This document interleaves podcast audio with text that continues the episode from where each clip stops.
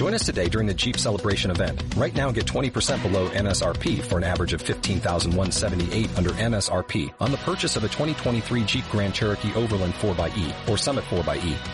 Not compatible with lease offers or with any other consumer incentive offers. 15,178 average based on 20% below average MSRP from all 2023 Grand Cherokee Overland 4xE and Summit 4xE models in dealer stock. Residency restrictions apply. Take retail delivery from dealer stock by 4-1. Jeep is a registered trademark.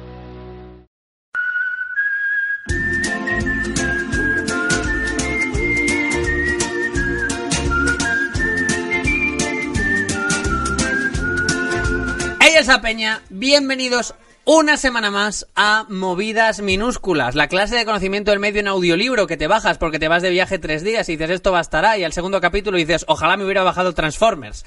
Eh, a mi lado, como siempre, mi compañero, mi amigo, un hombre romántico donde los haya, Alex Gozalo, ¿cómo estás? Jorge Giorgia, ¿qué tal? Esa Muy peña. buenas. Eh, te doy la mano con... Con la espada. Con la espada. Genial. La espada para mí ya es como una prolongación de mi cuerpo. Será de todas las puñaladas que me han dado durante mi vida. Ah, has, bueno, has conocido el dolor. Has conocido, el, conocido dolor. el dolor. Y Al- Alex es un hombre sufrido, porque es muy romanticón. Y me alegra mucho. Eh, Tiene un, tiene un corazón, vamos, que como las vacas, que no le caben en el pecho. Las vacas es que tienen el corazón como un cubo de grande. ¿También? Son, o como tú, como tú. La Lo- eh, también. A mí me vendría bien tener más estómagos también. La, la próxima vez tráete una radiografía y la comentamos al programa, que tenemos que ver ese interior que tienes.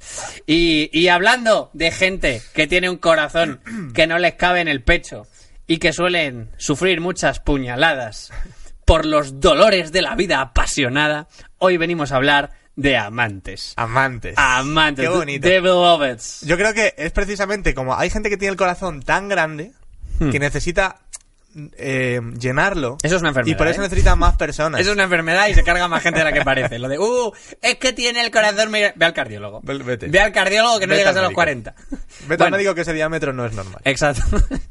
Lo normal, eso le iría bien a un dragón de cómodo. Pero, pero a ti te estás reventando los pulmones.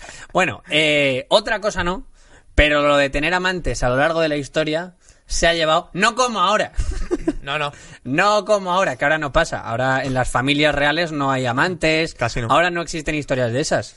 Ahora todo es... eh, La única diferencia es que ahora sale en la tele. Claro, ahora sale. Lo, lo bonito es que ahora lo podemos ver en Pasión de Gavilanes y no tenemos que esperar a que quede documentado. Bien, en este programa eh, siempre, ya sabéis, bueno, eh, ¿qué, qué- qué os voy a contar a vosotros ya que no sepáis a estas alturas? En este programa, ya sabéis que tenemos aquí una estructura fija y ahora viene cuando ponemos encima de la mesa ese corazón de, de caballo que tenemos, porque hablamos de Personal Experience. personal experience. La base de nuestro andamio. Nuestra, exacto, nuestra historia, nuestro interior, cuando nos abrimos a vosotros. Alex, Bueno, yo te voy a decir que en cuanto a experiencia de amantes, cero. O sea. Y con esto ya acabaría. eh. eh, amantes, eh, vamos a ver, que es que a lo mejor el, el, el mommy no ha entendido a lo que nos referimos. Amantes no en un sentido de tener una persona a la que amas, Que sí. sino de infidelidades. A ver, ya sabéis que nosotros vamos a, a tocar todos los palos. y pero además, sí que es y- cierto y que. digo más, no te he conocido soltero, que no quiero que no, cre- no quiero que la, pien- la que, que el mommy piense que Alex diciendo amantes no he tenido, no, no, no. Alex es un hombre muy enamoradizo, Y- pero que no Y, y muy en- enamorable sería. y enamorable, vamos. Le invitas a cenar y te saca un anillo. Correcto. Eh, pues mira, no he tenido experiencia en eso, pero sí que tuve eh, de pequeño una, un acercamiento a lo que serían los amantes, que fue eh, unos muy famosos que la gente seguro que conoce, que son los amantes de Teruel. Tonta ella y tonta él, ¿no? Que decían. Es, es un refrán. Sí, sí, sí. Entonces, yo desde muy pequeño escuchaba eso y entonces hubo un día que mis padres dijeron, vamos a ir a Cuenca. Vale. A ver Cuenca. A hacer Porque turismo. queremos que conozca el mundo, hijo. Eso es, turismo, turismo nacional. Y entonces llegamos allí y, nos- y me dijeron, vamos a ir a la ciudad encantada. Yo no sé qué años tendría, pero cuando a ti de pequeño te dicen, vamos a ir a la ciudad encantada, Buah, qué decepción te tuviste que pegar. dices, vamos a ir a ver el río de chocolate, ¿sabes? Y entonces llegas allí ¡Fantasmas! ¡Fantasmas! Claro. Y entonces, vamos, ya me pensaba que iba a ir como medieval por, por un pueblo. Y entonces, eh, llegó un punto en el que me dicen, no, es que se ven no sé qué, o, o como paisajes naturales, y están los amantes de Teruel, de Teruel. Y yo dije, joder, qué guay, porque siempre he oído hablar de ellos y quiero saber cómo son las caras de esas personas y si de verdad parecen tan tontos, ¿no? Como dice el refrán. Entonces, llegué al- a Cuenca, a la ciudad encantada. ¿Y tú has estado allí? Eh, creo que sí, pero no me acuerdo. Tengo He muy traído una imagen, el que, el que quiera puede venir a verla aquí a YouTube. Eh, estos son los amantes de Teruel. Los de iBox, por favor, a YouTube que además se nos ve. Estos son Estos los... son los amantes de Teruel. Estos son los... Me acordaría. Eh, Eh, pero si son dos piedras. efectivamente. Son.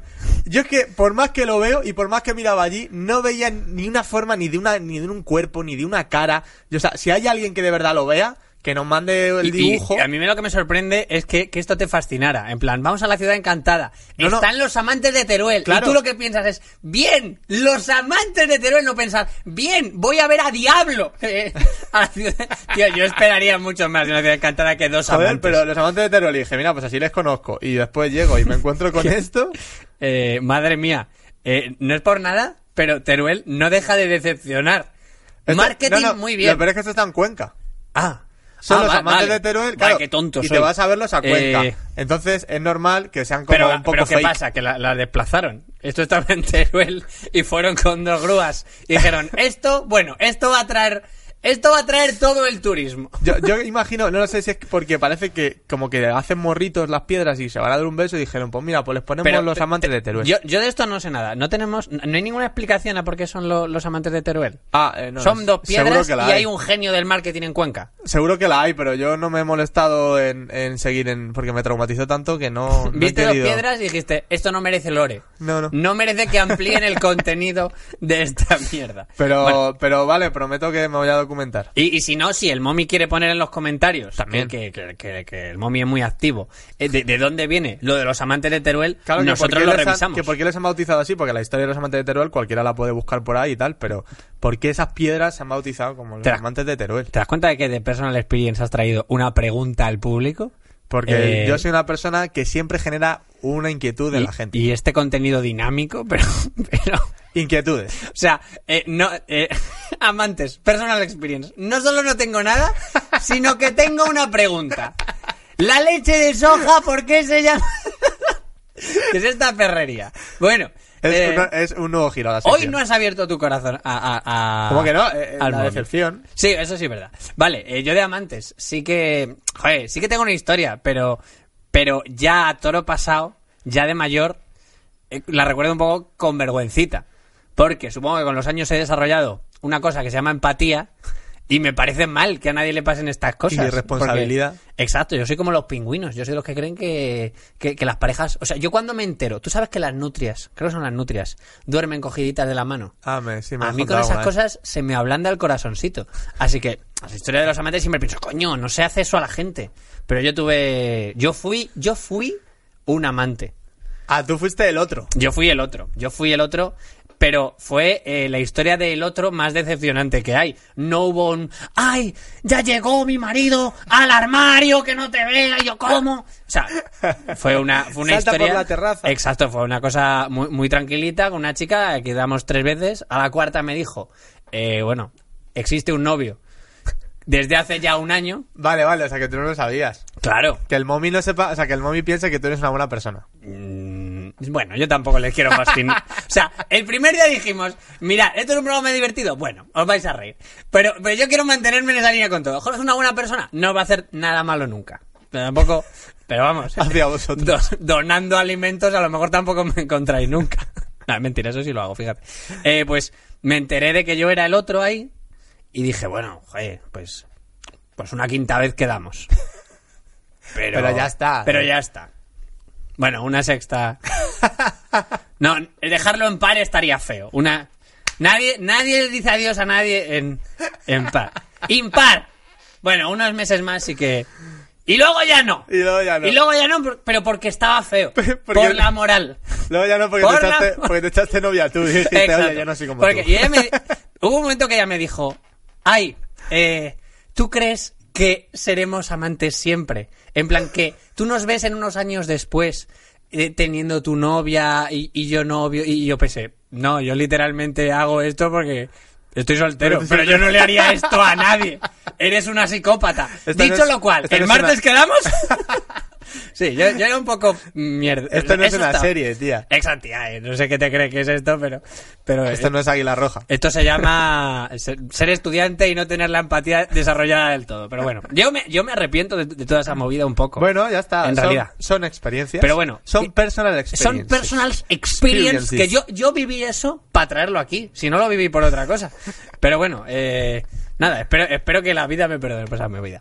Bueno, dicho lo cual, eh, vamos a, vamos a historietas de la historia mucho más interesantes que las nuestras. Seguro. Porque siempre hay muertos. Y entramos en Un hipervínculo a la un cultura. hipervínculo a la cultura, una URL al conocimiento. Bien, que además, diamantes. la- Joder, anda que no. Poco se ha hablado en los libros de historia para la de amantes que ha habido. Sí, sí, sí, sí. De hecho, ha habido amantes muy importantes. Ha habido, sí, ha habido amantes mm, cu- cuyo, cuyo legado ha cambiado bastante la historia. Sí, sí, sí, sí, pero tal cual. o O, sea, que han que sido han muy sido mejores que los propios reyes. Bueno, vamos a darle caña. Vamos a darle mandanga al mono. Alex, ¿qué nos traes? Traigo a una muchacha que se llamaba Catalina la Grande. O sea, fíjate, para que la llamaran la Grande, ya tenía que Y haber eso hecho solía cosas- ser, eso solía ser porque era muy querida, no tanto porque midiera tres metros. Correcto. Así que, Porque los gigantes, recordemos, no existen. Bueno, eh, esta muchacha está muy de actualidad por una miniserie que van a sacar sobre Catalina la Grande, que va a ser producida por Sky y HBO. O sea, que el que quiera conocer más sobre esta mujer, pues que sepa que en formato audiovisual lo va a tener. perfecto. No hace falta que leáis. Huid de No, los no, no. Y, y es más, no sé si lo dije el otro día. No leáis. No, leer, a- de- desde Movidas Minúsculas os invitamos a no leer, porque aprendéis y eso es tiempo que no venís con nosotros. Correcto. Así que el, el barco de vapor, a partir del azul, ni uno, que se ponen muy gordos. Catalina la Grande. Catalina nació el 2 de mayo de 1729 Vale. en Prusia, en territorio que hoy corresponde a Polonia. Y bueno, era muy conocida por sus supuestos excesos sexuales y por tener muchos amantes. O sea, que iba coleccionando. Eh, hay una canción, ¿no? Que es como coleccionista de hombres que coleccionar de, de pereza. Eso. Yo, yo Bueno. es que no consumo ese tipo de música Pues en general. eh, eh, esa canción va de esta muchacha. Bueno, eh, hizo otras cosas, que por algo la llamaron la grande. Hizo una muy buena política exterior y fue causante de la modernización del país y de propulsar las obras culturales. Por ejemplo, tenía mucha amistad con los enciclopedistas franceses, ayudó al despegue de la música y la literatura rusa y a la creación de las magníficas colecciones del Museo Hermitage de San Petersburgo, que es un museo de los más conocidos y los más famosos de- del mundo y de los más importantes. Bueno, hay historiadores que han llegado a un cierto consenso en decir que la emperatriz rusa pues tuvo unos 5 o 6 amantes a lo largo de su vida. En plan, pues bueno. Bueno, Bien. Yo, yo siempre, esto lo hablo a veces con, con la gente y yo estoy con, es que antes no había internet. Claro, y algo había que hacer en el ocio. Pero, y si esa era la máxima representación del ocio, pues, jolín. Antes no había internet, que lo mismo con internet habría tenido 37. Claro. Es verdad, a lo mejor lo estoy Hay que- planteando ah, mal. a lo mejor es A mejor lo estoy planteando mal, perdón. Bueno, eh, pero 5 o 6, no más. Las leyendas urbanas dicen, que bueno, sobre todo pues de sus enemigos que llevan mal metiendo ahí, dicen que claro, que era una adicta al sexo, que era una ninfómana, que era un canteo eso y que estaba todos los días. Bueno, pues, claro, y por el barrio, que- si a lo que preguntas lo que dicen del panadero, pues que le vendió su alma a un gitano para comprar la panadería. Claro, hombre, si Eso es verdad. Ahora, te digo una cosa. Fue muy abierta a la hora de que la aristocracia supiera quiénes eran sus amantes. En plan, de ella llegaba... Ah, no lo- ella quería que lo supiera No lo peña. ocultaba. Era como, eh, hola, ¿qué tal? Este es Carlos, me lo voy a follar. Este es Carlos. No le cojáis cariño, que el miércoles viene otro. Carlos, ¿cómo eres? ¿Qué cosas tienes, Carlos? Me cago en la Eh, leche. ella dice que quería evitar que surgieran rumores peores. Eso lo Oh. dice eh, Simón Sebag Montefiore, que es autor de Los Romanov, un libro que estaba muy chulo y que no leáis, recordad. Y- y un- de los Romanov, que hablará de Romanov. la vida de Viuda Negra. Correcto. Me llevo el Crash Bandicoot del peor chiste. Bueno, eh, esos amantes hubo algunos que eran muy famosos. Probablemente el más, Grigori Potemkin. Háblame de- del tal como el Gregory. acorazado. En palabras de Catalina, decía, Potemkin era el personaje más cómico y divertido de este siglo de hierro. Oh, El Luis Piedradita de Rusia. Era un poco ese señor. el acorazado se llamaba. No, hombre. ¿Cómo se va a llamar el acorazado? Hombre. A ver, es Potemkin, pero luego hubo un acorazado al que le pusieron Potemkin. Ah, vale, vale, vale, vale. Por favor, es como si me dices, "Ala, ¿el avión se llama...? ¿De verdad se llama caza ese tío? No, hombre. Bueno, eh, antes, de, Perdón, perdón, antes de. Potemkin estuvo con un militar que se llamaba Orlov, que, que le ayudó a desbancar del poder a su marido Pedro III. Pues claro, la muchacha esta, Catalina, llegó y dijo, a ver, Pedro, eres un puto inútil. Quítate del medio y déjame a mí hacer moviditas. Eh, eso es lo que hizo. Y, y bueno, de hecho, los hermanos de Orlov se supone que, que habían alejado de malas maneras de la corte a Potenkin. Es decir, de malas maneras es, le arrancaron el ojo izquierdo. ¿Oh? Es como, son un poco traviesillos. ¿Qué cosas tienen? Los hermanos Orlo.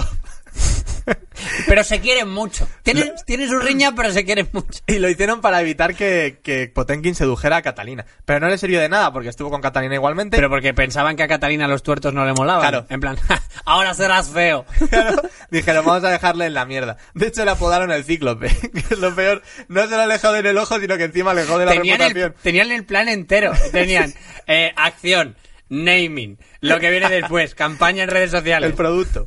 Bueno, Vale. eh, según un historiador británico, Sebag Montefiore, eh, que era biógrafo de- del comandante Potenkin, dice que él tenía el equipamiento sexual de un elefante. Potenkin. Potenkin. Bueno, Ahí lo llevas, ¿eh? Una así, claro, trompa- así da igual que no el que le falte un ojo. claro. Digo, sí, si es que eso no es con lo que la enamoré.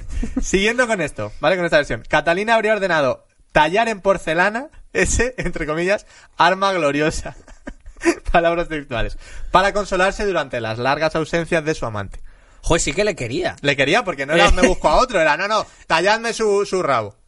que, que no quiero otro. Madre mía. Ahora, también dicen que es una leyenda difícil de verificar porque si ese objeto existiera, no se ha encontrado. Bueno, en porcelana. En porcelana. Eh, aguanta tú eso. Mm. Bueno, a lo mejor no han buscado Guárdalo. bien y se fue con ello a la tumba. Además, también te digo una cosa, no es lo típico que, que luego le legas a tus nietos. En plan, eh, claro, es que luego lo tiraría o lo... ro- O sea, y a ti, nieta, ahora que te vas a la universidad, mi polla de marfil. Pues no, tío. O sea, fíjate cómo era, ¿eh? Que Catalina se rodeó de amigos y tal, y tenía a una chica que, que la llamó Le Proveuse. Le, Pro- Le Proveuse, no sé, la catadora de amantes. O sea, era como, escucha, tírate a este y ya me cuenta luego Le qué hacían tal. los castings. Claro, es la caña. En plan de... La eh, semana que viene tienes a estos seis. ¿Qué hay del tío que mandó un mail ayer? Ese, uy, ese no. Pero bueno. No quieres tener ese entre tus Oye, piernas. muy hazme caso. organizada, ¿eh? Lo ¿A que tenía muy industrializado. Tal este cual. me ha gustado. Talladlo. Este me lo tiráis. Este, reunión con él el jueves. Además era una condesa, ¿eh? Praskovia Bruce. O sea, no se buscó a una, a una ahí del Claro, pueblo, no, no, una condesa. Y nada, ya para acabar, eh, esta mujer murió por, pues bueno, eh, por un, por un derrame cerebral. Es que me hace mucha gracia que hay historias que cuentan, no, lo del Aclara derrame. esto rápido, porque Claro, claro. como cojan este corte, como cojan este corte para Twitter, se queda en... Y lo que más me gusta de esta es que murió de un derrame cerebral. No, lo bueno es que la gente se inventaba unas historias que flipas y entonces como se supone que era una adicta al sexo, dicen que murió al mantener relaciones sexuales con un caballo. Oh, pero claro, estaba pensando todo el rato, esta historia me sonaba. Eh, ¿y, y no? ¿Lo desmientes? No, no, no, yo, claro, yo no murió, oído, yo no he murió oído ya esta historia. caballo. Yo he oído ya esta historia tirándose al caballo, pero sin morir. En plan, construyendo un, un aparato con arneses Ah. que le permitía. Vale, me suena, me suena. Pero no sé de quién era eso. Vaya día más raro vivió el caballo. ¿Qué me estáis haciendo? Oh, Ah, ah, vale, oh, vale. bueno, está bien, estamos bien. Podéis seguir. Vale. Pues esta fue, pero que no murió de, de tirarse a un caballo. No, no, fue. No, bueno, no lo, yo no lo tengo En claro. principio, Catarina la Grande. Catarina la Grande, muy bien, eh, muy organizada, muy Sí. organizada. Me ha gustado ella eso, que es muy proactiva. Vale, yo te traigo, eh, yo te traigo una historia de amantes mitológica porque te vengo a hablar de Narciso. Oh, O sea, yo no, yo no te traigo tampoco a gente muy, muy de, venga, quiero a 37. Yo te no, traigo, no, no, es lo contrario. yo te traigo todo lo contrario. El te- egocentrismo. Exacto, Narciso, os cuento. Nos ponemos en situación. Apogeo del Imperio griego. Había un joven llamado Narciso que era guapo, alegre y sobre todo apuesto. Algo, algo que volvía locas a, a todas las jóvenes griegas de- del momento. Y él era consciente. O sea, él, él solo sabía quererse a sí mismo. Que esto es muy importante. Hay que quererse a uno mismo, pero no tanto, que es lo que nunca te dicen. Así que, da igual lo guapas que fueran o riquezas que tuviesen. eh, él, él las rechazaba, siempre, en plan, es que, es que no estáis, es que no estáis listas para esto. Es que no estáis equipadas. él- él andaba de esto que ves que anda con, Sí, el pecho palomo, vamos. Sí, sí. eh, con suficiencia. Sí, en plan, pero miraos, miraos. Y pensar que tengo que compartir calle con estos bichos. O sea, era ese palo, ¿vale? Eh, Eco, una ninfa del monte Helicón, dijo, uy, Narciso, y dijo, voy a intentar agasajarle con su bella e inocente voz. Un narcisillo. Pero, se porque se dice que la voz de esta deidad feminin- eh, femenina podía, podía articular las, las más bellas palabras eh, jamás escuchadas. Y repetirlas. Venía con efecto rever. No, no, no, no, no. Porque era Ahora eco. vamos ahí. Ahora vamos a... Bueno, te lo llevas. Pero ahí vamos... Ahí vamos a ahí vamos a entrar. Vale, vale. Pero todo lo que te dijera, ella te sonaba... in- O sea, nueces de macadamia. Y tú... Ah, y tú. Era como el Pero anuncio. bueno. Como el anuncio del desodorante. Sí, eh, como el, el anuncio de Herbal Essence, pero oyendo palabras. Vale, vale, vale. Solo, eh, motor de dos tiempos. Hostia, put. ¿Vale? Té verde. Exacto. Así que ella fue para allá. Pero se dice que eh, sobre Eco cayó una fatal maldición, porque Hera, recordamos a Hera, esposa de Zeus, celosa de esta ninfa, no quería que encandilase a su esposo Zeus, que supongo que pasaba por allí.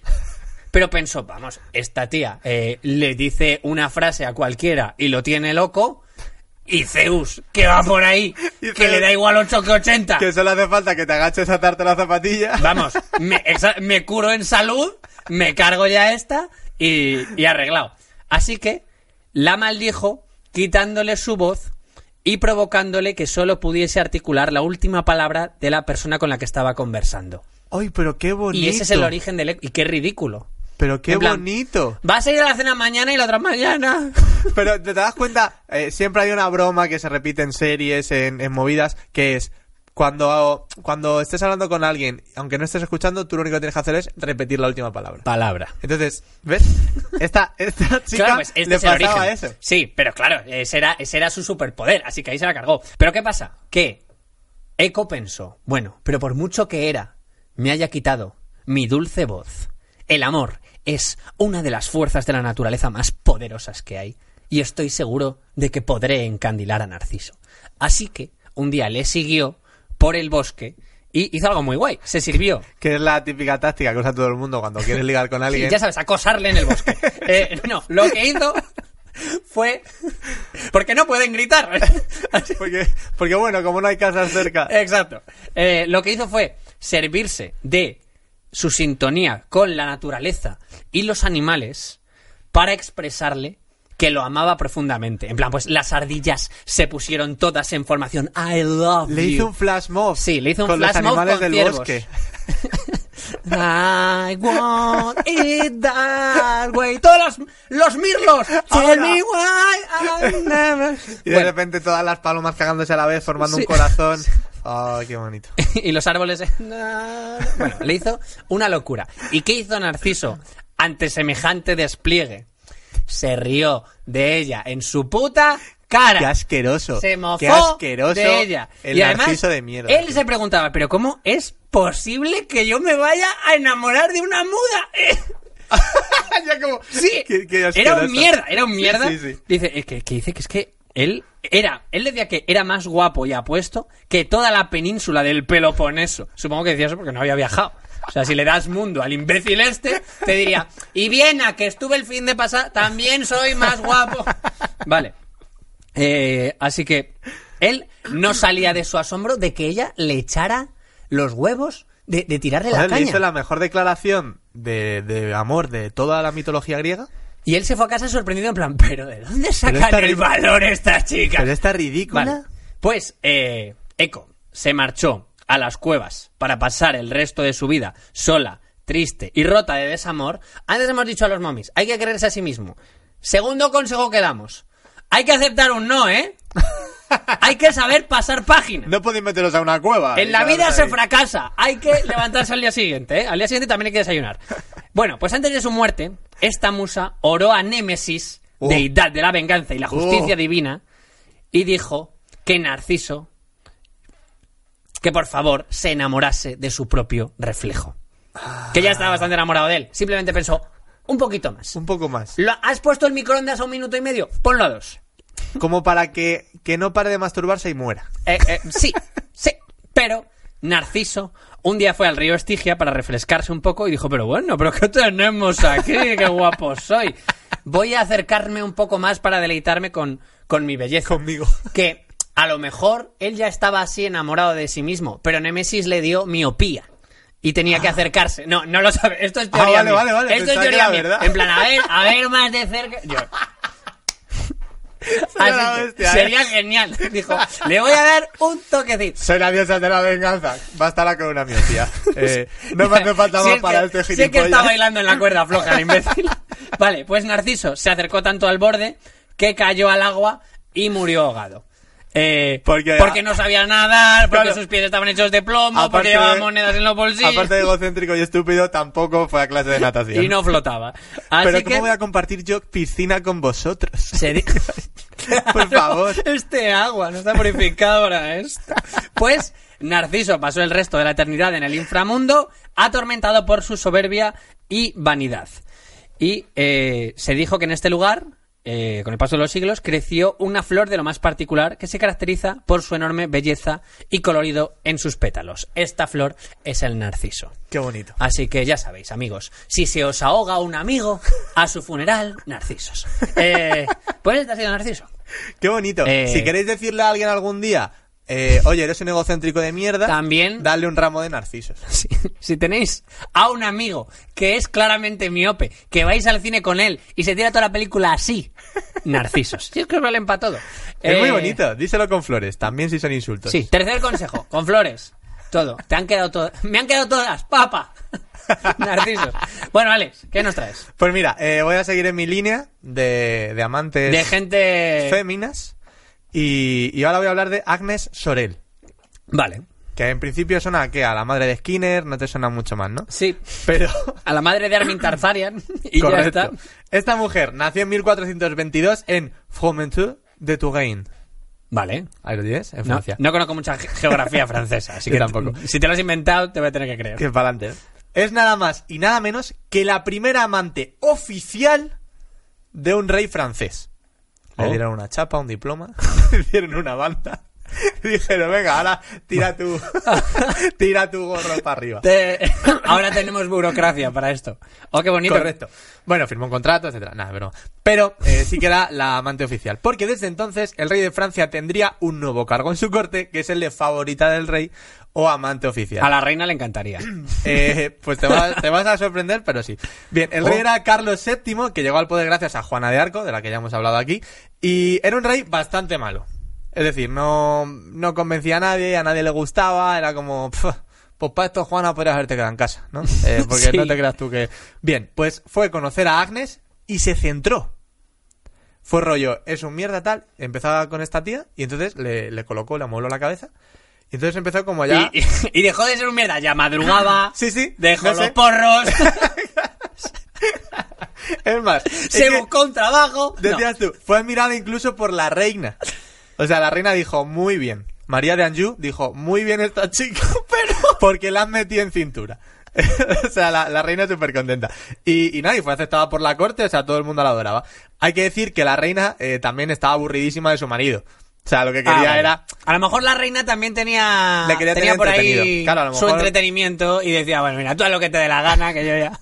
Pero que bueno, como decían, que puestos a, a enrollarse con alguna, por lo menos que sea una tía responsable y no una, una de tus amigotas de esas con las que te vas al parque. bueno, eh, Agnes era una tía que marcaba tendencia, todo el mundo la admiraba, y muchos afirman que ella le devolvió a Francia su esplendor y poder. O sea, que estaba Francia lleno de las bajas y fue gracias a ella eh, que, que se que remontaron, ¿no? Porque Carlos VII pues era un inútil. Y, y todo esto en unos siete años. O sea, fue en un margen Bueno, muy no me parece poco, ¿eh? Hombre, Eh, siete dame a años. mí ahora. Nos vemos en siete años. En siete años sacamos este vídeo a ver dónde está. A ver debajo de qué puente estamos. A ver, a ver qué territorio tiene España para entonces. Sí. Pero, Claro, que lo estamos diciendo como, ya veré, va a ser cerrar el programa a la Portugal a invadir. Eh, vamos- Pues bueno, eh, le devuelve la gloria a Francia en unos siete años porque el 9 de febrero de 1450 murió en un viaje cuando estaba esperando su cuarto hijo. Oh, del rey. Una pena del rey. Y por aquel entonces pues se dice que murió por complicaciones del parto. Pero no. Siempre te traigo algún misterio ahí. A ver qué pasa. En 2005... Esperaron, ¿eh? se confirma... En 2005 lo tuvo. Fue un estudio muy Eh, largo. Lo que pasa es que se alargó el parto. Fue un estudio muy largo. No había prisa, es que. Es que no dilata y la, y la cesárea no la Pues, hemos inventado. pues cuando usted dilate, yo me voy. 2005. Bueno, en 2005, después de varios estudios, se confirma que murió por mercurio. No el dios, sino por la sustancia. El amante del rey murió de forma extraña y por eso un grupo de genetistas, toxicólogos, parasitólogos y forenses, o sea, claro, todo el mundo como, no puede ser, eh, se juntaron ahí Hombre, de diciendo, aquí a ver qué 2005 pasó". habrá venido todo el mundo a investigarlo. Claro. Pues decidieron averiguar exactamente por qué murió, ¿no? La exhumaron, eh, analizaron los restos y encontraron una sobredosis, que tenía una sobredosis de mercurio. Y ya aquí hay, pues, varias teorías, como siempre. No están seguros de si la envenenaron o si lo tomó ella misma. Vale. O la obligaron a tomárselo. Bueno. No lo sabemos. Pero bueno, ya sabes que los maquillajes antes contenían mucho mercurio y esta mujer, pues, se pintaba mucho. A lo mejor se pidió una napolitana y, y no sabía. Iba, claro, aderezada. Claro. Puede ser. No, eh, lo que sí que dicen es que también se usaba como purgante y en el análisis de restos habían descubierto que murió teniendo lombrices. Entonces, puede ser que también ¿Qué- qué tomara mercurio para, para combatir eso. Qué forma más fea de llamar a tu hijo. Joder. Lo llevo. Y, y nada, y luego Pues la teoría del envenenamiento, que es la más probable, dicen, porque Agnes tenía muchos enemigos y porque el mercurio era un veneno muy habitual en la época. A ver, O sea, si, esta- si estamos en la época en la que todavía creían que las sanguijuelas te, te caían bien. Estoy medio malo, échate Claro. una sanguijuela. Pues mira, me creo que el mercurio... Me gusta, el mercurio era el veneno habitual. Como que tú ibas a la tienda de venenos y decían, eh, bueno, una de mercurio. No, quiero probar algo distinto. Eh, pues bueno, hemos traído esto que es como la cúrcuma, pero, pero te, te demanda al otro barrio. Incluso se sospechaba del hijo del rey, el futuro Luis XI. O sea, que a lo mejor Ah. fue él el que, el que le hizo a Agnes qué innecesario. El... una, si, si este una iba a ser el cuarto ya. Una acusación que te traigo aquí. Y nada, esta fue Agnes. Una tía que de las que te digo que amantes y que arreglan el país. Y que arregló el país. Que gracias, y gracias a eso hemos conseguido que Francia no gane ni una guerra mundial en todo su esplendor. Uy, que se me, que se me cae crash. Pues muy bien. Hombre, Eh, ganó la segunda. La ganó. sí, Alex. Lo hizo. bueno, Na- na- nadie que defienda menos a los franceses que yo, menos a uno. solo tienes un favorito. O sea, tú es que solo tienes ojos para un francés. Le Bonaparte. Bueno, y hablando de la Segunda Guerra Mundial, qué bien me viene. Qué bien me viene, porque tú te estás remontando muy lejos. Sí. Yo me vengo más cerca, porque te vengo a hablar de, de el matrimonio favorito de Alemania. Verás. Eva Braun Oh. y Adolf Hitler. Qué bonito. Yo hoy, pero, pero no vengo en plan acusador, no vengo. Hoy te traigo. La faceta amorosa. Exacto. Yo te traigo al, al Adolf, al Adolf Hitler más sentimental, al más romanticón. ¿Eh? Que judíos, no. Pero es el Adolf era el típico que. ¿Sabes? Ese colega que es buen amigo, mal novio. pues este al revés. Muy buen novio. Bueno, no tanto. Eh, mal, mal, mal lo de los demás. De- Habrá que verlo. Bueno, primero vamos a, a contar el cómo empiezan eh, estos dos. Eh, Eva Braun era una joven rubia y sonrosada, de aspecto fresco y sano, como le gustaban a Hitler. Le gustaban así las mujeres y las manzanas. Y, y, y que convenía a su idealario. Porque hay gente que dice, mi tipo son las morenas. Bueno, Adolf sí que tenía el tipo muy definido. Eh, su carácter alegre y despierto hizo que esta mujer se convirtiese en su compañera inseparable. Eh, una noche de octubre, en 1929, la nueva asistente del estudio fotográfico Hoffman en Múnich, Alemania, se sonrojó al descubrir a un cliente mirando sus muslos mientras ella, subida en una escalera, extraía unos documentos de un archivo difícil de alcanzar. O sea, a un mirón. A un puto mirón. Un poco más tarde le preguntó a su jefe, Heinrich Hoffman, ¿quién es este hombre del bigotillo raro? Y Hoffman, sorprendido de que no lo hubiera reconocido, le dijo que era Adolf Hitler. Así fue como Eva Braun conoció a su primer y único amor. Oh. Y eh, claro, en ese momento eh, se dice que su mente era tan superficial, tenía en 1929 solo una vaga idea de lo que era el partido nazi. Que tenía en ese momento ya medio millón de miembros. En Hostia, plan, ¿eh? a tu marido que le gusta. Los negros no. Eso Es lo único que- Eso era todo lo que...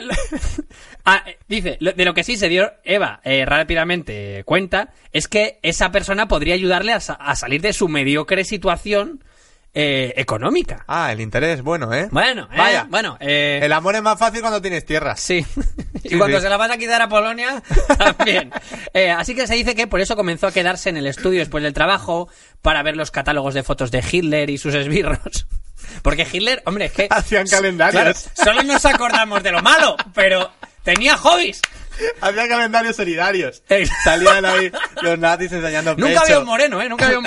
Bueno, eh, se dice que ella se rellenaba el sostén con papel tisú. Pues había escuchado a Hoffman decir que el líder nazi tenía preferencia por las chicas de senos grandes. Y poco a poco el Führer comenzó a enviarle pequeños regalos y notas. Y te traigo algunos de los regalos que le mandó el más romántico Führer de nuestro corazón. Con su habitual eh, excentricidad, su primera ofrenda fue una orquídea amarilla. ¡Amarilla! Rubia, poder. Bueno, eh, acompañada de un retrato de sí mismo, autografiado. Tus regalos no eran muy espléndidos. No era el mejor regalando, ¿eh? Eh, Toma, sé que eres mi fan. eh, eh, Eva se pasó un año. Gracias. Y se, se pasó un año de citas y regalos antes de que Hitler le, le invitara, pues un poco ya a salir. En plan, Vale. ¿quieres sa- Eva, ¿quieres salir conmigo? Así que se dice que eh, las salidas siempre eran las mismas. Cenar en un italiano, en su italiano favorito, la tagliatella. Ir a la ópera, donde Eva se aburría mucho, además. Encima. Y se dice que en aquellas salidas eh, su relación era un poco casi de, de padre e hija. En plan, que le daba palmaditas en la, eh, eh, en la mano, en plan, ay, ay, cómo eres. O sea, se le daba las citas mal. Te ha lavado las manos. Las citas mal. Ponte la chaqueta. Exacto. Luego refresca, ¿eh? Que lo ha dicho el Mind del Tempen. Bueno, lo que nadie ha pensado nunca, ni le ha dado ni media vuelta, bueno, si lo ha hecho la gente, si lo buscáis en Google está ahí, es... ¿Hitler puede que tuviese una amante? ¡Oh! No era tan bueno, dijo nadie. Eh, el caso es que Eva estaba pilladísima por él, ¿vale? Ella se quería casar, pero él no se fiaba. Él la investigaba para ver si tenía sangre judía, porque ya sabéis, Tráeme el libro de familia. sus cosas. Y él pensaba que los hombres muy inteligentes debían estar con mujeres primitivas y necias que los dejen descansar. Bueno, Bueno, dejaré eh. un segundo para que os sorprendáis eh, ante... Pero Hitler pensaba así. No me lo puedo creer. Se dice que durante los primeros meses de su eh, romance tenía que soportar ver a Hitler con algún aristócrata. O sea, Hitler estaba al principio con ella en plan, bueno, tú y yo estamos de rollo. Pero aquí no ha hablado nadie de fidelidades ni nada. Pero tú no te lías con ninguno, ¿eh? Pero se dice que eh, Hitler tenía un romance con Heli Raubal, su sobrina de 23 años. Y se dice que en septiembre de 1931, cuando eh, Heli se entera de que tenía una amante fija, que era Eva Braun, ojo, Un- una novia. Ojo, se dice que una noche que estaban durmiendo juntos, le cogió la pistola y se pegó un tiro en el pecho con él durmiendo al lado. Y se suicidó así. Qué locura. No, es que es una locura. No, no, es una locura. ¿Tú sabes lo mal que sale eso de las sábanas? Sí, sí, tú sabes el susto que se... Y además, tú sabes el susto que se tuvo que pedar Adolf. Claro, claro. ¡Ah! Pa- ¡He oído! ¡Ah! ¡Ah! Me he dormido, me he dormido. ¡Tapona! ¡Tapona! en fin. Eh... Joder, me has asustado. Pues se dice que meses después, Eva, presa de la desesperación y pensando en Heli, también se pegó un tiro. Hostia. O sea, eh, no salgas con una tía Hitler y le des una pistola, porque ya sabemos cómo acaba. Eh, pero se dice que Eva Braun tenía muy mala puntería y, o que estaba tan nerviosa que la bala le rozó el cuello. Por muy mal que juegues a los dardos, si te pones un cañón en el cuello, creo que te va a tocar el peluche. Eh. O sea, estaría nerviosa, le temblaría el pulso, porque no creo que fuera por mala puntería. No, no, no. Pues en, en 1935 hizo un segundo intento, tomó pastillas para dormir, pero su hermana la encontró. Y ahí Hitler dijo, mi novia está nerviosita. Así que le regaló una villa privada en un suburbio de Múnich. Mucho mejor que la foto Y, firmada. ¿eh? y ya por fin le presentó a su círculo de íntimos. Porque en ese Ah. momento, en plan, quiero conocer a tus amigos.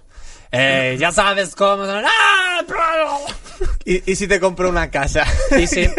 La y te calmas. Así que, eh, bueno, también te traigo, y, y- y con aquí ya cierro todo este romance, las reglas que tenía impuestas Hitler a Eva Braun, ¿vale? Ah, bien. Era Eh, como Sheldon Cooper, tenían un contrato. Sí, sí, sí. No podía escribir cartas, ni llevar un diario, ni silbar, porque a Hitler le molestaba. Sheldon Cooper. Claro, bien. ¡Nein, nein, nein! Bueno.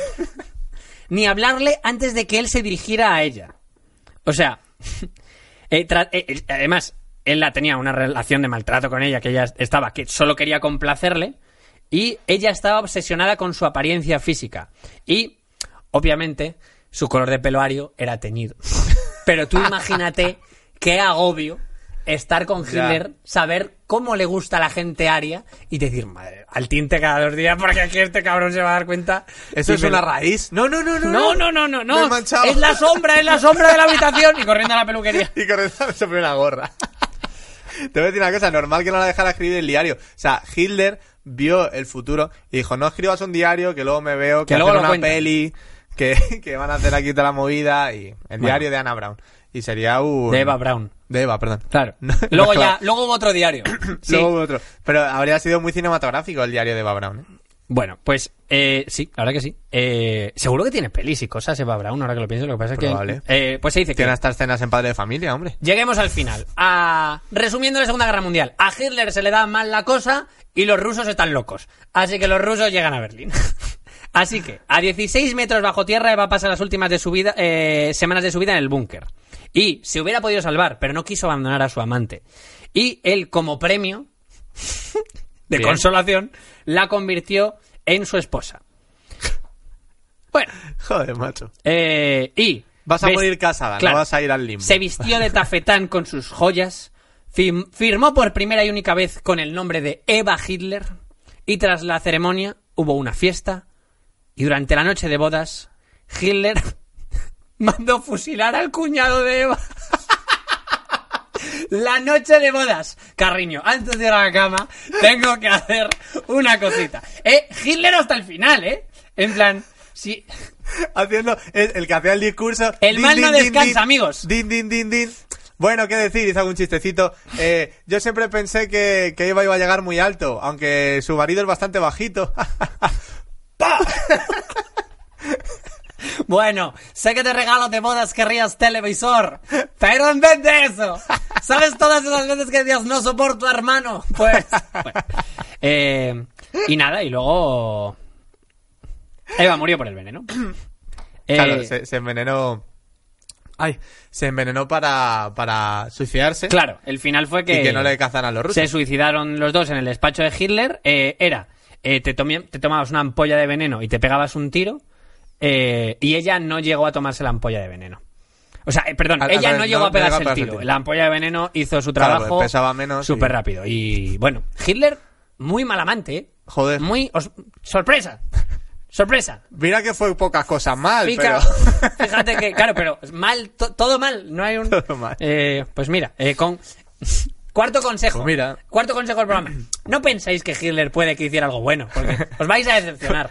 No seáis Hitler. Eh, y, y sobre todo, quinto consejo, en la medida de lo posible, no seáis Hitler. Maravilloso. Vale. Vale, pues yo te voy a contar otro romance muy bonito, que fue el de otro gran líder, que hace mucho que no mencionamos aquí. Vamos a no llamar gran líder a. Habéis dicho otro gran líder, ¿verdad? Joder, qué, qué lapsus, eh, perdón. Oye, si alguien, si alguien no se ha dado cuenta hasta ahora, todo esto era irónico, joder. Agárrate, agárrate a Napoleón. Es que le voy a coger Claro, se refiere a Napoleón. Yo, yo me refiero a Su Napoleón. gran líder. No, ya sabéis. Bueno, eh, ¿qué? No soy Darth Vader. Hostia, qué mal. Bueno, Napoleón y Josefina. ¡Oh! Un, un matrimonio famoso, un matrimonio que es históricamente de lo más conocido. Y voy a contarte un poco lo mismo, cómo, se conocieron, cómo fue su relación y, y bueno, los cuernos, siempre hay cuernos. es, que, es un programa de es- cuernos. Es que si hablamos de amantes, en algún momento va a haber cuernos. Claro, joder. lo sentimos mucho. Bueno, esta muchacha conoció a Napoleón Bonaparte cuando tenía 32 años, era viuda y tenía dos hijos. Y era miembro de la Socialité Parisina postrevolucionaria, que eso te da un caché muy alto. Y Napoleón tenía 26 años, era un soldado ambicioso, otra cosa no, pero... y alcalde de París. Y bueno, de inmediato fue cautivado por la belleza de Josefina. Dicen que él la vio y fue como, oh, mademoiselle. La vi. La vie, la vie est belle. Pero Josefina, pues no se interesó en él. En un principio dijo, ah, este es un alcalde de mierda. Yogurín. Yo quiero un emperador, no quiero un alcalde. Y entonces, eh, además ella ya tenía un amante que le proporcionaba apoyo para su sostén y el de sus hijos. Es decir, mira, yo ya tengo esto cubierto, a mí ya tú no me importas. O sea, no, no me hace falta, ¿no? Eh, pero en 1796 su amante le dijo que se había interesado en otra mujer. Como me hace mucha gracia porque es como un trabajo prácticamente, Sí. en plan de, oye, mira, eh, tengo otra oferta Eh. y es que tú tienes dos hijos y la otra tiene uno y así Eh, tengo, es que así tengo para Es que tengo para un crowdfunding, no para dos. Así que. Joder, Así me puedo apuntar a un curso. qué frío. Quiero, quiero empezar a hacer natación, que dicen que se te pone la espalda que no veas. Así que... Así que nada. Y que- Josefina accede a casarse con Napoleón. Anda. Hasta aquí es todo muy feo. ¡Pero qué como- romántico! ¿A que sí? Está todo- quedando el programa horrible en ese sentido. Horror, horror. Y bueno, Napoleón estaba profundamente enamorado de Josefina, pero poco después de la boda debía partir a la guerra a Italia. De hecho, Napoleón impuso una luna de miel de solo dos días y sus dos noches con, con la excusa del trabajo. Dijo, oye, mira, tengo que ir a, a matar gente, entonces tiene que ser un par de días, eh, un par de días. Y le dijo a Josefina, paciencia querida, ya haremos el amor cuando hayamos ganado la guerra. El problema es que estuvo mucho de guerra. Y el otro diciendo, bueno, Ese fue el problema. me leo otro libro porque... Entonces, ¿qué pasa? Claro, Napoleón se va por ahí a guerrear y Josefina pues dice, pues mira muchacho, yo tengo que buscarme mis cosillas. Y, y nada, pues empezó a ser infiel con varios amantes y eventualmente Napoleón lo descubre. Dice, no estarás tú, te veo muy contenta para todo el tiempo que estoy yo fuera. y entonces, al final, lo descubre y le paga con la misma moneda. No es como, vale, pues habrá que empatar. ¿Con cuánto está liado? Con cuatro. Vale, pues voy a apuntar. ¿En serio? Cariño, me faltan dos. Muy bien, yo en- entre medias me he acostado con otro. Joder. Joder, qué Es que presión. llevas un ritmo. Es que así no ¿Qué- nos ponemos a cero. ¿Qué aplicación tienes? ¿Cuál usas tú? Bueno, Napoleón en adopta a un tío. pues bueno, al final, no sé cómo Josefina se enamora de Napoleón. O sea, Pero a todo lo pasado. claro, o sea, ya después de todo esto, pues sí que es como si al final llegó a enamorarse, porque yo qué sé. No sé por qué, porque al final siempre estaba con otra gente, pero bueno. Y, y bueno, pues se enamoran. En 1804, el poder y la fama de Napoleón ya está en el tope. Eh, por Ah, mira, mira. batalla. Fíjate, ah, no sé por qué se enamoraría. Ah, pues mira, te doy una pista. Eh. Ahí lo tienes. Bien, fue coronado emperador de Francia y se enfocó en conseguir un heredero al trono del imperio. Y esto es, amigos, el triste final de esta historia de amor tan bonita. Porque Josefina era infértil, así que se divorció de, de ella en 1809 para casarse con la archiduquesa María Luisa de Austria. Oh. Vaya, una pena. En esto también tuvo mucho que ver la familia. Oh, qué pena que no funcionara este matrimonio tan disfuncional. Iba también, ¿verdad? Eh, Dicen que cuando empezó a irles bien fue cuando el otro, la, la familia de Napoleón empezó a decirle, eh, deberías tener un hijo, eh, que no vas a tener heredero, ten un hijo. y hombre, esta es una- claro, una tía ahí tendrían no- que zumbar como locos. Claro. Entonces, eh, al final, la, la familia de Napoleón empezó a malmeter y por lo visto incordiaba desde el primer momento. O sea, desde el primer momento, eh, tengo aquí la, una anécdota, que es que eh, el día de la, de la coronación, como emperatriz, o sea, cuando a él le dicen emperador y ella emperatriz, dos hermanas de Napoleón que ayudaban a Josefina con los 25 metros del manto que arrastraba, Pero bueno. los soltaron en mitad de las escaleras hacia el altar para desequilibrarla y hacerla caer en medio de ese acto tan solemne. O sea, le hicieron ahí la guarda. Le intentaron boicotear la boda en plan Los La boda no, la coronación La- de ah. emperatriz. Que es como más tocha. O sea, porque una boda. Ah, vale, vale. La ves el fin de mal, semana. Lo entendí mal. Ah. Pero la coronación de un emperador no lo ves todos los días. Entonces, en medio de esa coronación. y, que, y quisieron hacerla ahora. Le faltó. Y nada, Josefina aguantó ahí como pudo la mujer, en plan de. No pasa nada, no pasa nada. Luego les reviento la cabeza. y ya está. Pero bueno, ya estaba claro que la familia pues no la tragaba a la pobre muchacha. Y nada, al final, pues ya sabes cómo acaba Napoleón, eh, su ejército es diezmado, tal, estamos un poco mal, ahí en Rusia, en 1812, y Europa vio la oportunidad de aliarse contra él y fue derrotado. Por lo que María Luisa huyó a Austria con su hijo y Josefina vio la oportunidad de regresar con Napoleón, pobrecita. O sea, fíjate que al final sí que estaba enamorada porque dijo, mira, aunque ya estás en la mierda, quiero volver contigo. Oh. Fíjate, qué bonito. Pero la rechazó. Y murió en 1814 y esto es lo que más me gusta. Según el doctor, el Oh. doctor, no sé cuál, pero bueno, Josefina murió por tener el corazón roto. En términos médicos, corazón roto. En términos médicos, le petó la, la- el ventrículo derecho. Este doctor era Alejandro Sanz. Josefina, tienes el corazón partido. Josefina y Padme, la de Star Wars. Parece que está tan triste que... Y nada, esto es el bonito romance de, de Napoleón. El Josefina. rechazo final de... ¿Quieres que vuelva contigo? Y él... ¿Crees que estoy tan jodido? Venga, ¿eh? A casa. Solo he perdido todo. Para cerrar, yo te traigo eh, la historia triste. Porque las anteriores eran un canto a la alegría. Porque el ritmo del programa está Sí, siendo claro. súper alto. Siento mucho llegar a la bajona ahora, chicos, y estropear este momento tan alegre. Traigo la historia de Adriano y Antino. Uy, qué bonito. Eh, Adriano, buen emperador, mejor futbolista, ¿eh? Vale, eh, afianzas. Eh, hoy, hoy te vas con él a casa. Portada de. Pro Evolution, que no se le olvida a la gente. Me lo voy a dejar hasta aquí, a mi lado. Vale, tampoco te lo lleves tan lejos. Bueno, eh, Adriano tenía un amante que se llamaba Antino, que era un esclavo de brutal atractivo. Guapísimo. Brutality Attraction. Súper sexy. Era increíble. Y se querían mucho. Y eh, Adriano tuvo una gira, porque, porque hacía giras, ¿vale? Porque ser emperador está bien, pero hay que tener hobbies, y su hobby era el rock. Adriano y los pegamoides. Exacto. Eh, así que se fue a Italia, el norte de África, Grecia, Turquía, Siria y Arabia. Adriano vivió entre el 76 y el 138, ¿vale? Para ponernos en situación. Y de allí, eh, de Arabia, descendió a Egipto. Y allí tuvo lugar lo, lo más recordado del viaje, que fue tristemente que Antino murió ahogado en el Nilo. Joder, macho. Hombre, es para recordarlo. La buena bajona. Claro, eh, el viernes salimos y fue un fiestón. Pero hombre, es que lo del sábado fue más importante. Pero sería el fin de gira, porque si no te jode las Sí, fechas sí. en los otros sitios. Luego ya, luego anulas y, y es un La móvil. gente y mis entradas, tal. Eh, pero yo, ay, hubo sold out y te vas a... Problemas con la productora, bueno. Eh, se ahogó en el Nilo y Adriano se embajonó que te cagas, porque era su amante, pero tenían un vínculo muy especial. Eh, Antino, na- nacido en, en Bitinia, tras morir, que normalmente a los amantes se los oculta. ¿vale? Pues, y, vale, esto no ha pasado nunca, he tenido un amante, uy, qué feo. No. Pues con Antino, cuando murió, Adriano quiso que todo el mundo le recordara. Y desde ese momento se dedicó a honrar eh, su vida, su historia y convertirle prácticamente en un mito. Pero a un nivel que eh, hay rastros de su culto en todas las regiones orientales del imperio. Y en Egipto suplantó a Osiris. En Joder, plan, oye, eh, sé que os gusta mucho Osiris. No es moco de pavo, ¿eh? Pero y mi ex. ¿Eh? ¿Qué os parece? Mirad, mirad qué bien queda la estatua. ¿Eh? Que solo traéis animales raros con forma humana. Y este tío, mirad qué bueno estaba. He visto, he visto esculturas que le han hecho muy sexy. Sí. Tengo que confirmarlo. Vale, te cuento todo lo que hizo Adriano por él. Erigió estatuas en su honor a ambas orillas del Mediterráneo, desde el Cáucaso hasta Hispania. Acuñó monedas de curso legal con su efigie, con su efigie. Construyó templos dedicados a la nueva deidad, en plan, eh, el Boe. Oye, hay un nuevo dios. ¿Y de qué es el dios exactamente? Estaba muy bueno. De estar buenísimo. Star Hat.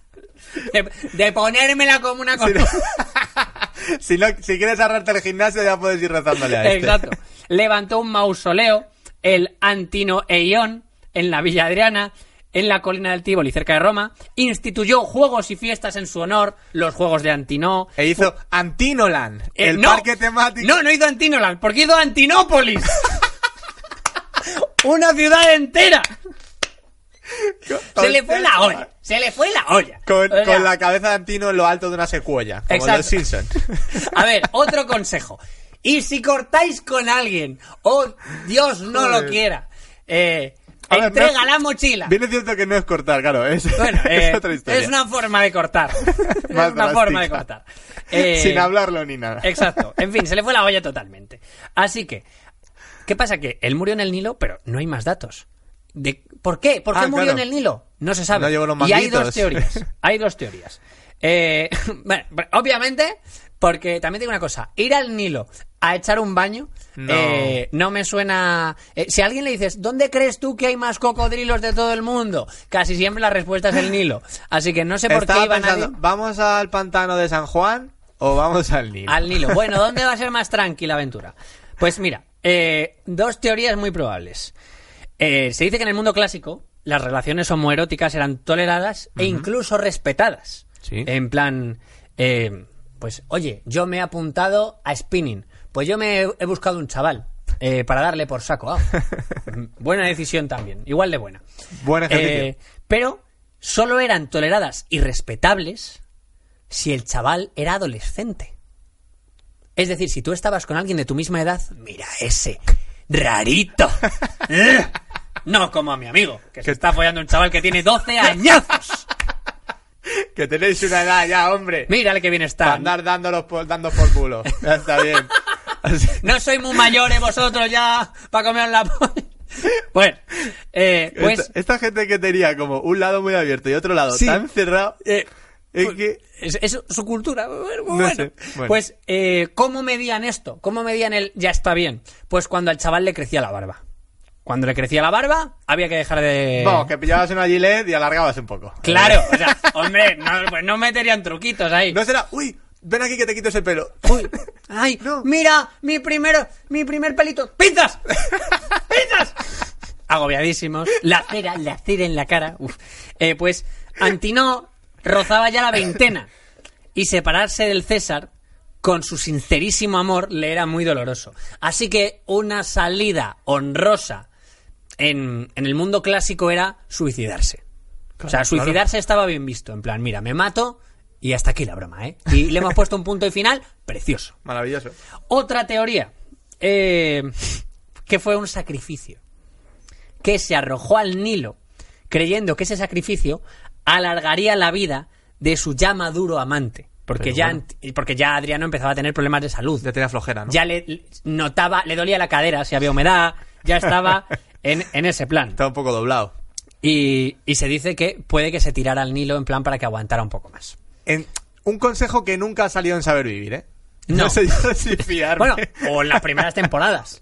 Porque saber vivir no sabemos cuánto ha durado.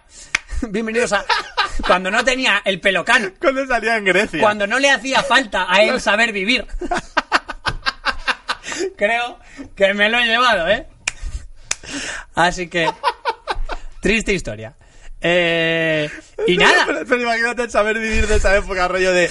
eh, bueno, ¿sabéis esos dolores que tenéis en las articulaciones y tal? Mercurio. Te tomamos. Aparte, eh, coged a un muchachito joven y lanzadlo a un río. No, no. coger- Veréis, co- hermano de santo. coger- Eso y un poco de hierbabuena. Coger a un muchachito bueno, diría, ¿sabéis a este muchacho que os jodéis? Que no llega ni a 15. Al río. Y si hay cocodrilos, better than better. Mejor. Pues Si nada. puede sufrir, más, eh, más juventud. Último consejo, quedamos ahí. Si os duele algo, tirar a un chaval a un río. Que eso es mano de santo. Joder, yo diría que no, ¿no? eh, final triste de todo esto en realidad. Como se le fue la olla. Aparte a- del morir. Aparte. a- final súper triste. Como se le fue tanto la olla a, a Adriano. Eh, al morir, en el 138, el Senado estuvo a punto de someterle a una damnia- damnatio memoriae, una condena formal que consistía en borrar todo vestigio de su existencia. Pero bueno, no, hombre, no. Se solía hacer con personajes infames. Si lo hizo todo con amor. Sí, se lo hizo todo desde el amor y el estar como una puta cabra. Porque el momento en el que llega al Senado, tengo una idea. Que no sea de su ex, que no sea de su ex.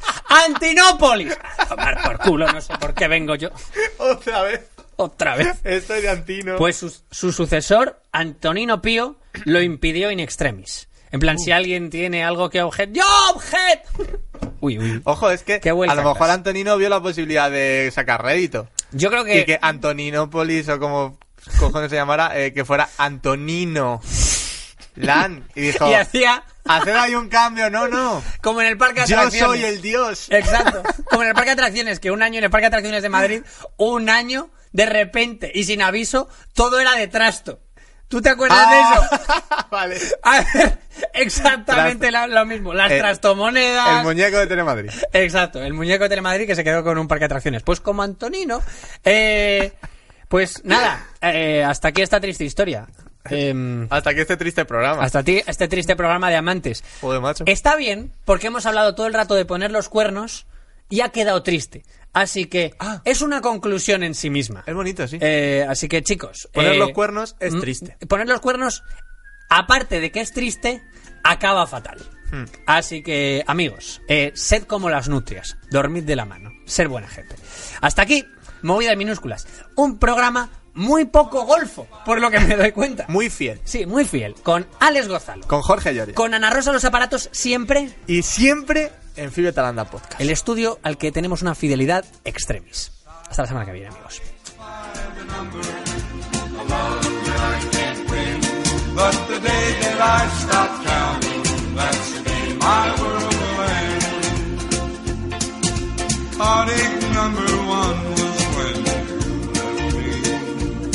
I'm